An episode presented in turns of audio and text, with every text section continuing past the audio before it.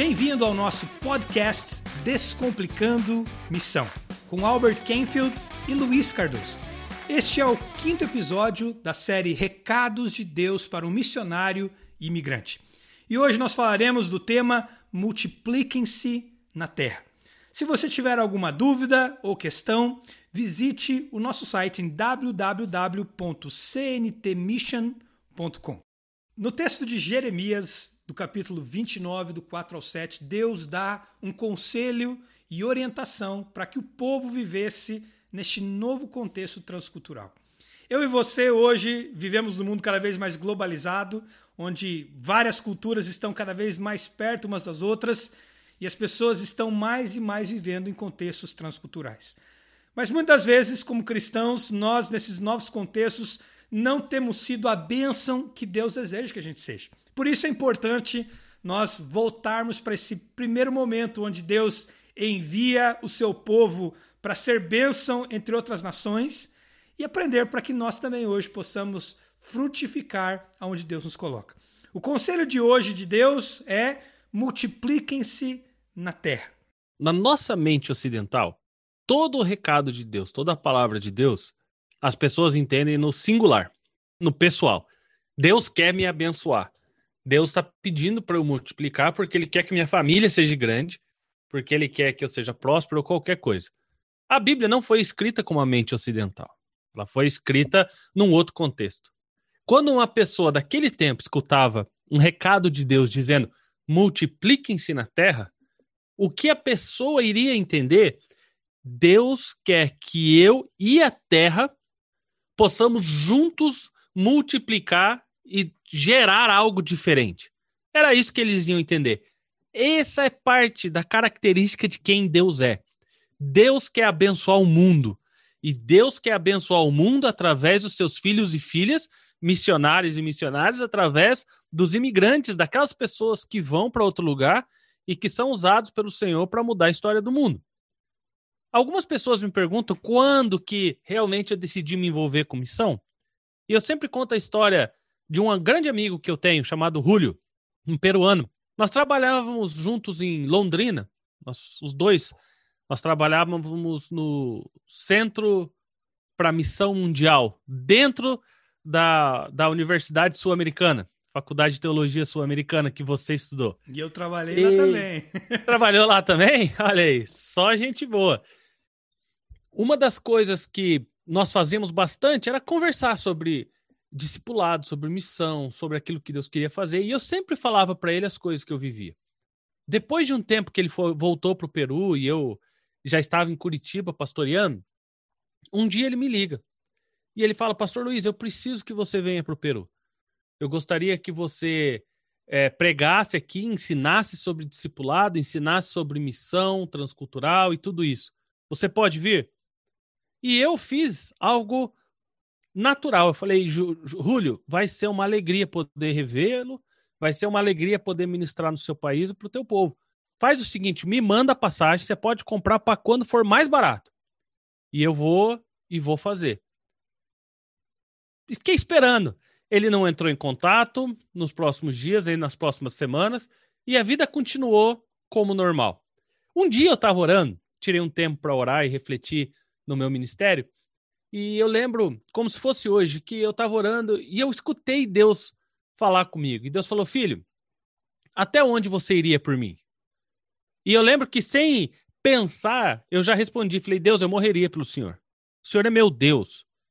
Eu não tenho dois pensamentos. Eu morreria dali. E, e eu senti Deus olhando para mim, né? E falando assim: Filho, você não foi nem até o Peru quanto mais morrer por mim. e eu rapidamente falei, Deus, mas eu falei que eu ia. Foi o Rúlio que não mandou a passagem, né? É mais ou menos Adão e é, Eva, né? Culpando a serpente. Mas ele não mandou a passagem, eu iria. E Deus falou algumas verdades que mudaram a minha vida. A primeira coisa que Deus falou foi o seguinte: falou, Luiz, você nem orou. Você nem orou para saber se era para ir era muito conveniente pedir para ele mandar as passagens e você fez o conveniente, mas você não orou. Segunda coisa, filho, é que você tinha dinheiro para trocar de carro. Só para deixar claro, eu tinha um carro que ele era antigo, velho. Eu chegava cheirando mais gasolina que o carburador do Fusca que eu tinha. E eu e a Dani juntamos um dinheiro para trocar de carro, de um carro muito velho para um carro que era só velho. E era esse dinheiro, bem na época a gente tinha. E a hora que Deus trouxe isso ao meu coração, eu fui rápido em falar, falei: "Deus, mas eu tinha que trocar de carro". E Deus falou assim: "Filho, é isso o problema, é sempre as suas coisas primeiro". E daí, Albert, eu ouvi a coisa mais séria que eu já ouvi de Deus na minha vida. Deus falou assim: "Filho, não faz de mim um negócio.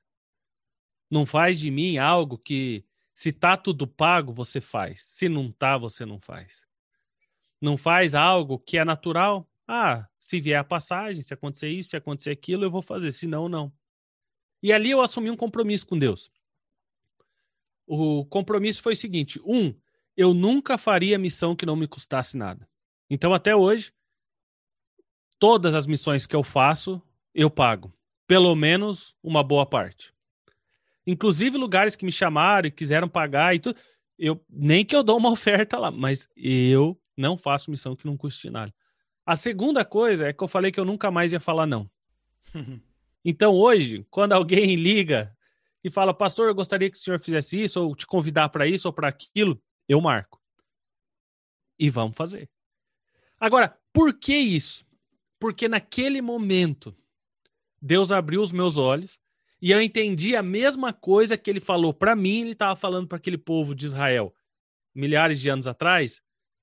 O meu plano para o mundo é através de você. Uhum. O meu plano para o mundo é para alcançar, derramar o meu amor em você e através de você. Então, todo o plano de Deus vai em nós e através de nós para alcançar o mundo. Isso é multiplicar na terra. Uhum. Não só em número, mas e além de nós a graça de Deus. E isso no Antigo e no Novo Testamento. E Albert, eu sei que essa é uma área que você gosta. Então, é, unpack isso para nós um pouquinho.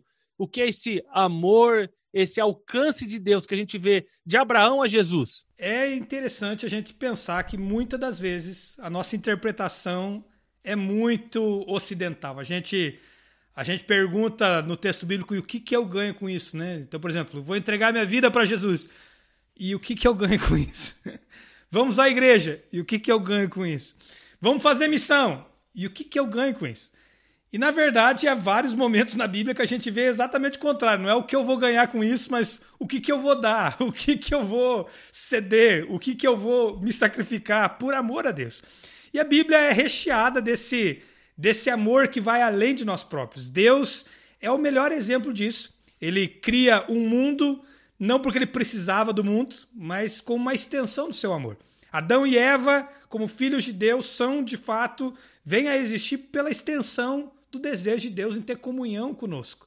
E ali a gente vê essa história se desenrolando desde o Antigo Testamento. Um exemplo disso, um texto que é chave para nós também na área de missão, é o texto de Abraão, quando a gente chega em Gênesis capítulo 12, e Deus fala para Abraão, Abraão ali tinha o problema que não podia ter filhos com a sua esposa, e Deus dá uma palavra para ele. Se fosse os nossos dias, a gente ficava feliz só com a primeira parte da palavra, que era você vai ser pai de muitas nações. Ele ia ficar só com a primeira parte, quando ele ouvia você vai ser pai. Ele, oh, glória a Deus, o resto eu já não quero. Mas a palavra de Deus, ela não apenas abençoou Abraão, você vai ser pai, que era um sonho dele pessoal, mas o desejo de Deus vai além do próprio Abraão e da própria Sara, quando ele fala, você vai ser pai de muitas nações. E queridos, ali, aquele momento, Deus fala: a tua bênção, no momento em que você for abençoado e multiplicar a sua própria vida e família, você vai também se tornar bênção para outras pessoas. A multiplicação ali já está naquele princípio e Abraão já começa a sonhar de novo, então, com não apenas o seu filho, a sua primeira geração, mas Abraão já está pensando: eu quero alcançar e abençoar todos os povos da terra, como Deus falou que ia acontecer.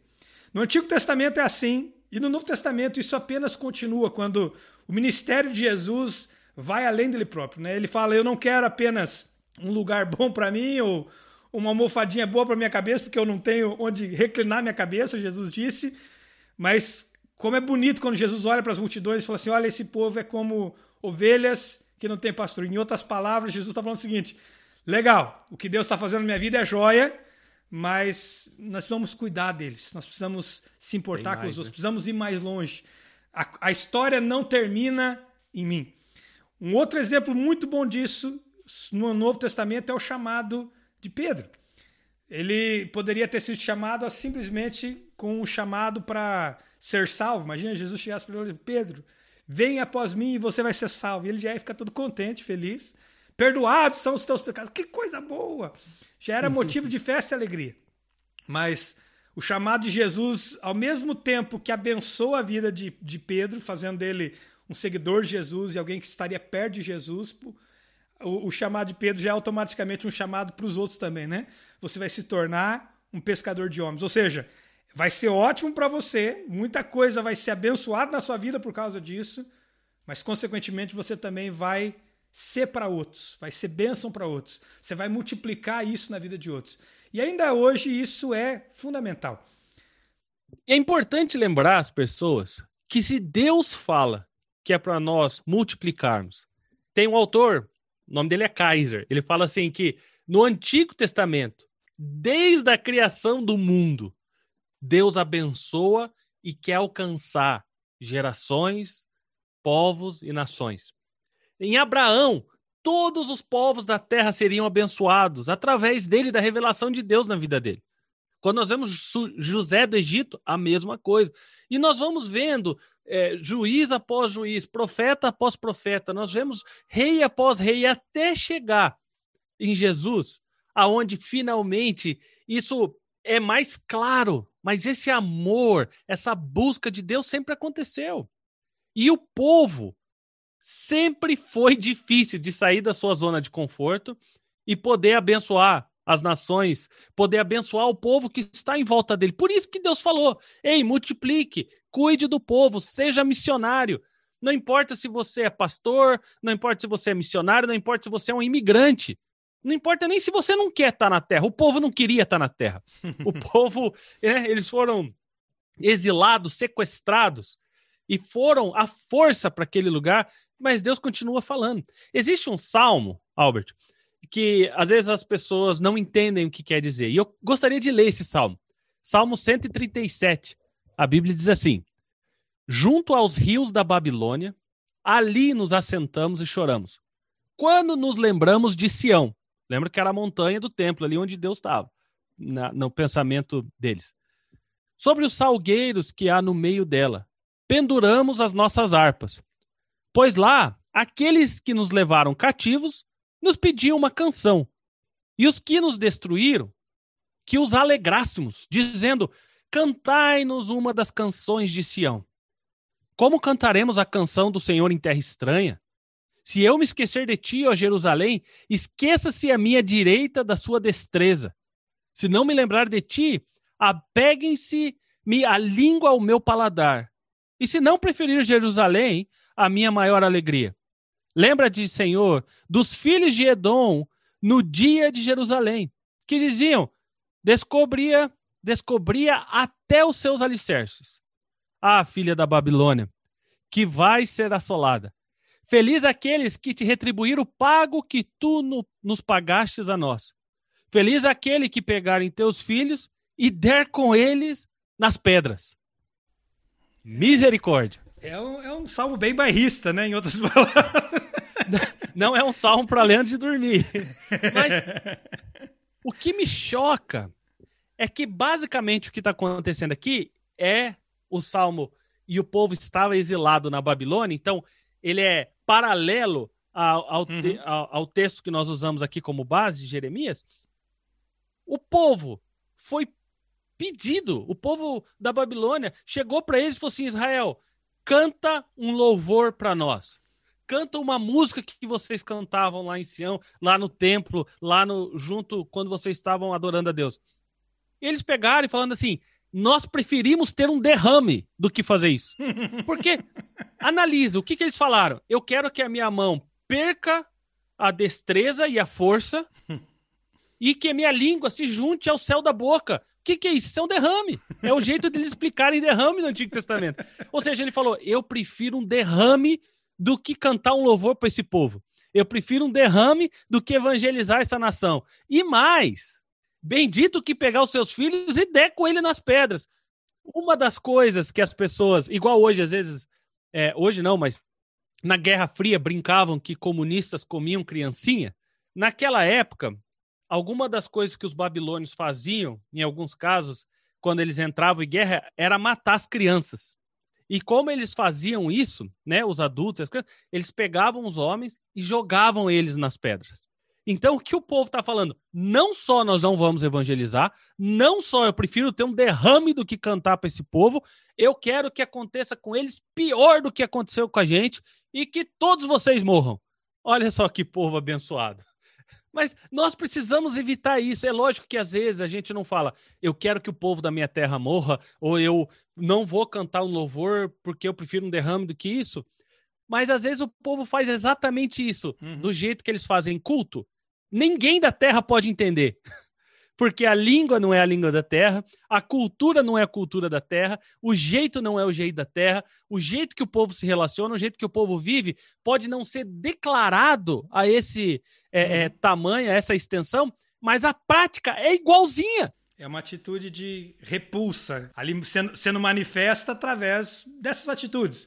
No caso do povo de Israel, eles falaram mesmo e, e foram bocudos, em outras palavras, mas é verdade que, mesmo sem falar, as atitudes de muita gente, muito imigrante, muitas igrejas, muito, muita gente de Deus, povo de Deus que está em missão e em condição de fazer missão, na verdade, tem deixado o coração ser adoecido ou, ou, ou fechado contra aquilo que Deus quer fazer, porque, na verdade, está com essa atitude de repulsa, de, de raiva, de barreira com o povo que Deus quer alcançar. Um exemplo bom disso também, e vem em paralelo talvez essa história, é Jonas, né? Jonas para abençoar os ninivitas. Eu falo, mas, mas por que, que eu vou lá pregar rebelião? Eles que morram de uma vez, cara. Mas Deus quer abençoar os ninivitas, mesmo Jonas sendo contrariado, mesmo Jonas sem entender, mesmo Jonas querendo que aquele povo morra, Deus manda Jonas como profeta para levar a eles uma mensagem de arrependimento.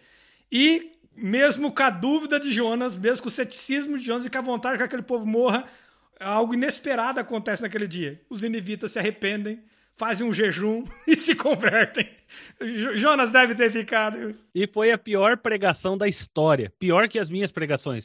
Que basicamente eram cinco palavras. Em cinco dias, Nínive será destruída. Essa foi a mensagem do, do missionário. E o povo se converteu é, com seria, isso. Seria mais ou menos assim, né? Jonas pregava: vai morrer, vai morrer. e o povo se arrependeu e se converteu contra a vontade do próprio pregador, né? Mas a gente precisa deixar o Senhor trabalhar no nosso coração. O povo de Israel e essa mensagem que Deus deu em Jeremias, através do profeta Jeremias, era para mudar essa atitude de repulsa no coração deles. E parte dessa mensagem era multiplique-se. Não é para vocês ficarem só lembrando da terra que vocês saíram, isolando-se no meio desse povo que vocês estão. Pelo contrário, é tempo de vocês avançarem e multiplicarem, misturarem-se nessa terra e serem bênçãos de Deus nesse lugar. É bom nós termos uma noção que a visão que eles tinham como povo de Deus era uma visão completamente isolada do resto do mundo. A gente já falou isso em alguns outros episódios. Enquanto era só Israel, enquanto eles pensavam como povo de Deus, muitas das vezes o povo judeu desenvolveu uma mentalidade muito bairrista em relação ao favoritismo deles, como se Deus não se, não se preocupasse com mais nenhum povo na face da terra a não ser com eles. E a gente sabe que, apesar de uma primeira fase no Antigo Testamento, Deus firmar a identidade do povo de Israel, como no tempo da conquista de Israel, da posse da terra, houve uma, uma fase onde Deus isolou o povo de Deus para que ele pudesse fortalecer a sua identidade. Mas nesse momento, quando nós lemos aqui o texto de Jeremias, de um momento do exílio, se dá justamente porque o povo de Deus estava se fechando demais e não sendo a luz das nações que Deus desejava que ele fosse. O exílio é o resultado disso. Resultado de um povo teimoso. Falou assim: nós queremos ser o povo favorito de Deus e nós não queremos ser bênção para os outros. E a uhum. dureza do coração deles resulta no exílio. Deus falou assim: então é assim. Vocês não querem ser bênção para os outros, então eu vou ter que usar artilharia pesada. Vou ter que fazer de um jeito que vocês não vão gostar muito. mas é o caminho pelo qual vocês vão se tornar bênção entre as nações. E Deus então traz esse plano um tanto quanto severo e duro através um exílio, através da Babilônia. E Deus usa a Babilônia para fazer do povo de Deus o que Deus sempre desejou que o povo de Deus fosse. Luz não apenas para eles, bênção não só para eles, mas agora bênção para as nações. Mas inevitavelmente acontece um choque de visão de mundo, de cosmovisão.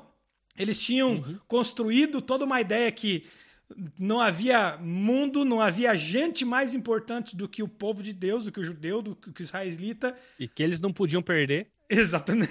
Que nós éramos os, os tais, e agora Deus aqui puxa-lhes o tapete, literalmente, e começa uma transformação na visão do próprio povo, da forma como eles viam o mundo. O povo babilônico não apenas tinha babilônicos, eles dominaram muitas outras nações.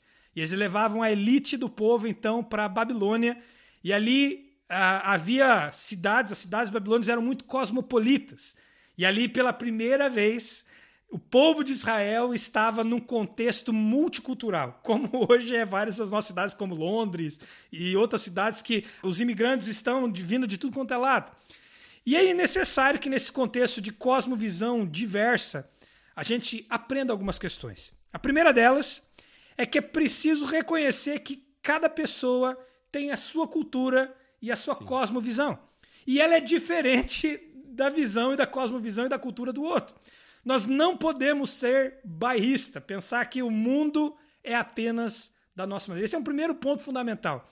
O mundo é diverso, as culturas são diversas e, consequentemente, a gente não pode fazer o quê? Não pode julgar os outros simplesmente por causa da cultura. E é importante lembrar que cada um tem a sua cultura. O que é errado é o pecado.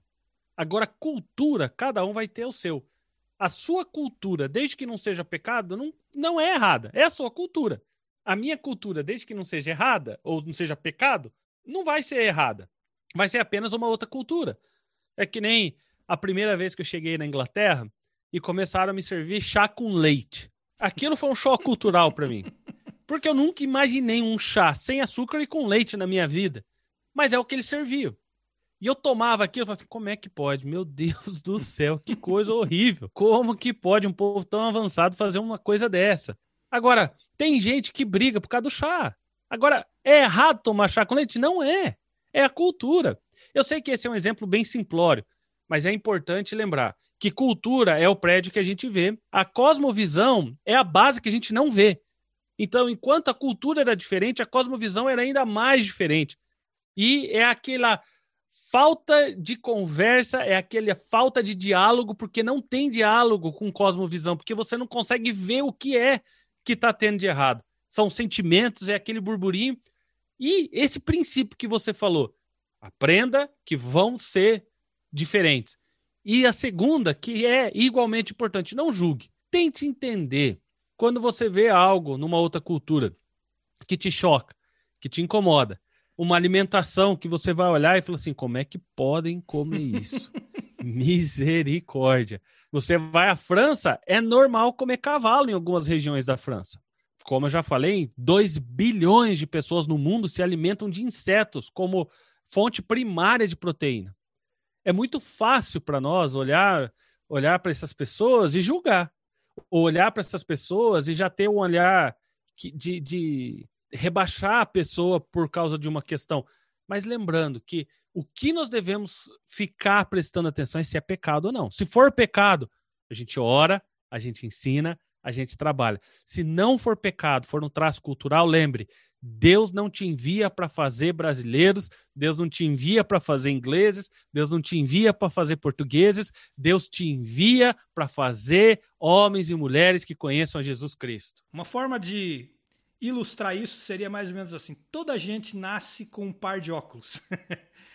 e esse óculos faz a gente ver o mundo de uma maneira muito específica. A gente recebe por herança dos nossos pais, escola, cultura, amizades e é construída em nós essa forma de ver a vida e ver o mundo. Mas acontece que cada um tem um par de óculos diferente. E a gente começa a olhar para a cultura dos outros achando e vendo problema onde, na verdade, nunca foi problema para eles também, porque eles foram criados naquilo. E quando a gente começa a conhecer a realidade do outro, quando a gente começa a se relacionar e não julgar é um passo fundamental, um coração humilde, oração é fundamental nessa jornada para que a gente possa ser sensível ao que é importante, não ao que é secundário, que às vezes a gente quer brigar por coisa secundária ou, ou a gente foca-se no que é desnecessário, em questões culturais, ao invés do que seria questões do pecado ou questões do evangelho. E muitas vezes a gente vai precisar se exercitar nisso. É toda pessoa quando vai para uma outra cultura precisa ter essa disponibilidade de tirar em primeiro lugar o óculos dela e voluntariamente começar a tentar perceber as coisas a partir da ótica dos outros. Esse é um exercício fundamental. Por que, que na Inglaterra tomam chá com leite? Por que, que na Inglaterra eles comem tanto fish and chips? Por que, que em Portugal eles gostam tanto de bacalhau? Há questões culturais muito profundas. Por que, que em Portugal gostam de comer caracol? É uma coisa que quando eu cheguei aqui eu achei a coisa mais absurda do mundo. Comer caracol, que coisa mais nojenta. Mas a, a história é que na época da guerra eles dizem aqui que a, a, limitação de comida era tão grande, eles mandavam o que eles produziam de alimento para as tropas, que eles tiveram que racionar e aproveitar tudo o que eles conseguiam da terra. E uma das coisas que dava muito era caracol. E eles descobriram uma forma então de limpar o caracol e tornar ele comestível e isso se tornou uma questão cultural que ainda hoje, na época de verão, você vai aqui num, num café português, tem lá a placa, a caracóis, servimos caracóis. E o pessoal gosta demais do aperitivo de comer caracol. Por mais absurdo que possa parecer para nós, talvez com brasileiros. Ou... E você gosta hoje em dia, não? Eu não gostando, prefiro picanha, como, como eu digo. Mas eu como, e se eu vou, às vezes, num café, tô ali com um português e ele pede uma, uma dose, eu costumo comer um caracolzinho ou outro, mas não por prazer pessoal, mas não é uma barreira, percebe? Foi necessário passar a ver a cultura do outro com outros olhos, com os olhos deles. E é preciso a gente ter essa sensibilidade. Como que nós vamos abençoar a terra se nós não tivermos essa sensibilidade? Há um livro, Cristianismo Redescoberto, do Vincent Donovan. Ele foi um missionário que foi para a região da Tanzânia. E ele teve um grande problema no serviço missionário dele lá, porque ele descobriu que ele estava tentando fazer dos africanos crentes americanos e não propriamente cristãos da Tanzânia. E ali ele descobriu que, junto do evangelho que ele estava trazendo, ele estava trazendo uma roupagem cultural toda americana que era impossível de alguém na África conseguir é, apresentar especialmente com os maçais, aonde ele trabalhou, a tribo. Uma das maiores crises que alguém tem quando ele vai ter com os maçais é o fato de que eles tomam sangue de vaca. Eles cortam a vaca, pegam um pouco daquele sangue e tomam. E muita gente chamava os maçais de satanistas ou de qualquer outra coisa por causa disso. E depois de muito tempo foram finalmente perguntar para os maçais por que, que eles faziam isso. E chegaram então à resposta. Eles vivem numa região semiárida, aonde passam tempos e tempos sem comer nada ou muito pouco de valor nutritivo. E, de novo, muito perto do que o pessoal de, de, de Portugal comendo caracóis, é, em alguns desses momentos que eles estavam uhum. literalmente em seca, os animais morrendo, não tinham o que comer, eles começaram a, a tomar esse pouco de sangue ou misturar com alguma coisa e comer para ter algum valor nutritivo. Porque se matasse o animal, eles iam comer e já não tinha mais leite, não tinha mais nada, não, nem possibilidade de sair daquela situação. Era o todinho deles, né? Como nós tomamos o nosso o nosso Nescau, Todd, na nossa cultura é a coisa mais normal do mundo. Para os mastais é a coisa mais normal do mundo tomar ali um, um batido de leite com sangue de vaca para começar o dia, por exemplo. Por mais estranho que possa parecer, isso não tem nada de errado, não é pecado algum. Entretanto, é uma questão cultural do povo Maasai. E o Vincent Donovan, como missionário naquele povo, precisou entender isso. Até uma expressão que nós conversamos também com o Dr. Darrell Whiteman e nós entre nós aqui, é sobre um evangelho nu. O evangelho geralmente ele tem uma roupagem cultural. Uma roupagem cultural judaica, uma roupagem cultural hoje talvez americana, brasileira, portuguesa, uh, ocidental. Mas a verdade é que essa roupagem cultural não é o evangelho, é apenas a embalagem que o envolve. Porque o evangelho em si só, Jesus Cristo, ele é por, por princípio multicultural. E a gente precisa aprender a distinguir essas cosmovisões diferentes, essas culturas diferentes e distinguir também o próprio evangelho que tem essa capacidade de ser presente e manifesto em todas as culturas. Uma outra coisa muito importante para quando a pessoa quiser ou entender o chamado de Deus e ter que multiplicar na terra é a oração. Ore pelo lugar que você esteja. Nós vamos falar isso em um episódio é, daqui duas semanas, mas é importante a gente salientar aqui que o melhor remédio para o choque cultural, para o choque de cosmovisão, para você multiplicar na terra, amar a terra, para você conseguir viver as promessas e os mandamentos de Deus no lugar onde você está, é orar. É você sentir a batida do coração de Deus por aquele lugar. É você buscar em Deus, amar e olhar para aquele lugar da mesma maneira que Deus olha, que Deus busca. Então, ore, invista espiritualmente no lugar onde você está, nas pessoas à sua volta, para que Deus possa ser glorificado através de você. Eu só vi frutos mais concretos no meu ministério a partir do momento que, um, eu amei o lugar onde eu estava, mas dois, eu passei a orar não pela minha vida apenas, não pela minha família, não apenas por ministério, mas eu comecei a orar pelo lugar onde eu estava, para que Deus pudesse redimir, tocar, renovar, e eu entendi que eu era parte dessa ação de Deus naquele lugar específico. Um quarto passo para nós lidarmos então com cosmovisão e culturas diferentes é a disposição de ser uma bênção na terra. Eu e Amanda, quando nós nos conhecemos, eu estava me preparando para o ministério missionário, eu já tinha isso claro, esse chamado de Deus, e eu ainda não era casado, nós nem ainda estávamos começando a namorar, mas eu me interessei por ela. Eu lembro que eu cheguei para ela logo no começo e falei assim para ela: Olha, é o seguinte, se um dia Deus mandar-nos para o meio de uma tribo de índios, se você for a minha esposa, você está disposta a viver como os índios vivem? Traduzindo, você está disposta a gente viver pelado que nem os índios andam? Comer o que eles comem? Esquecer de McDonald's? Esquecer da nossa cultura ocidental? Para a gente poder ser uma bênção e levar Cristo para aquelas pessoas? Esse foi o meu pedido de namoro para ela. Você deve, você, deve, você deve, ter imaginado o peso do assunto, né? Além de ser um, pedido de namoro, ela já tinha que considerar a possibilidade futura do casamento, já considerando a possibilidade futura de ser missionária num, numa, num lugar transcultural, né? É. Numa tribo. E ela, e ela falou assim: é, deixa eu orar, e deixa eu pensar sobre isso e tal. Ela não me respondeu logo de imediato. E depois de um tempo, Deus também falou com ela e ela veio com convicção: falou, olha, se, se Deus mandar, estamos juntos, vamos juntos nisso. O teu chamado também vai ser o meu chamado e vamos ser uma bênção lá. Mas, em outras palavras, se para ser bênção para os outros povos, nós precisaremos muitas vezes nos esvaziar da nossa própria cultura, da nossa própria cosmovisão, para a gente poder ser a bênção que Deus deseja naquele lugar. Então, é necessário que a gente tenha esse coração disponível. Há um versículo que está em Filipenses capítulo 2, 5, quando diz que Jesus, mesmo sendo Deus, ele esvaziou-se de si próprio e assumiu a forma de homem e veio a, a, a, sofrer o pior dos castigos, que era enfrentar a cruz. E ali Jesus, então, dá o exemplo de alguém que esvazia-se, esvazia-se da sua própria cultura celestial, esvazia-se da sua própria visão de mundo celeste e ele passa ali então a, a ver a vida como um judeu, passa a ter a cultura do povo judeu dos seus dias, do primeiro século. E a partir dessa perspectiva encarnacional é que Jesus se torna a bênção que ele pôde se tornar naqueles dias.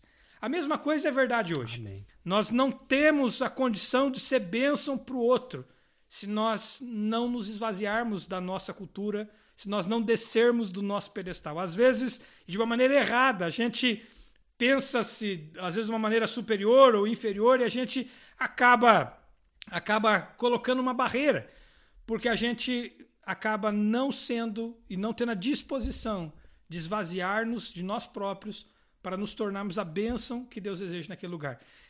Se ir para a tribo de índios e vestir como eles, comer como eles, pode ser uma maneira de trazê-los para Cristo, então por que não? Se talvez tomar sangue com os maçais vai ser uma maneira que vai abrir as portas para que Cristo seja manifesto no meio daquele povo, por que não? Mas muitas vezes a gente coloca aquelas barreiras. Não, eu nunca vou fazer isso. Nunca vou comer barato. Nunca vou tomar sangue.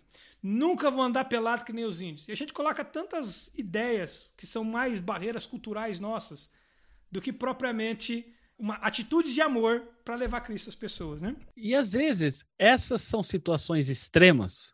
E uma coisa que eu vi algumas vezes na minha vida, Albert, é que as situações extremas algumas vezes são mais fáceis do que as situações mais simples. Eu vejo que quando eu levo pessoas para algum lugar e elas têm que comer uma comida muito diferente, ou fazer algo muito diferente, às vezes é mais fácil do que simplesmente mudar o estilo de culto de um país para outro. Porque é isso que Deus pede também. Então, às vezes, eu vejo brasileiros indo para outros lugares do mundo e é mais fácil aprender a comer risoto de macaco, igual em alguns lugares.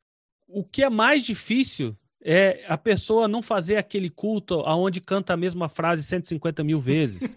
ou aquele culto que não é duas horas de duração, ou que não é isso, que não é aquilo, e faz um pouco diferente, a pessoa entra em crise muito maior às vezes do que uhum. isso. Então, essa cosmovisão, esse, esse ministério encarnacional de estar com os dois pés aonde você é chamado para estar. E a partir dali entender que você não é mais do que ninguém ou menos do que ninguém. Você é parte do plano de Deus para aquele lugar, mas você tem que se fincar, se comunicar a partir daquele lugar. Isso é maravilhoso e libertador, hum.